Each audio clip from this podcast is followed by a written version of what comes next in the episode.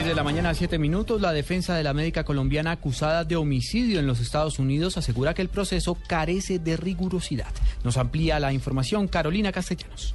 El caso de una médica colombiana señalada de querer envenenar al también médico oncólogo George Blumenschein del hospital MD Anderson al suministrarle anticongelantes en un café que le brindó en su casa tomó un nuevo giro. Según el abogado de González Angulo, Andy Drumheller, el procedimiento legal de recolección de pruebas que sustentan la acusación contra su defendida carece de rigurosidad. Otro de los argumentos que Drumheller cuestionó, por ejemplo, es que los acusadores no hubieran hecho pruebas de ADN a las tazas donde supuestamente se sirvió el café con el anticongelante que casi le provoca la muerte a Blumenschein. El juicio continuará la próxima semana con los testimonios de Tony y de la propia González. Hacia finales de la semana se espera el cierre de la argumentación y que el jurado pueda emitir un fallo. De ser culpable, la médica colombiana podría ser condenada a una pena mínima de 20 años de cárcel y una máxima de cadena perpetua. Carolina Castellanos, Blue Radio.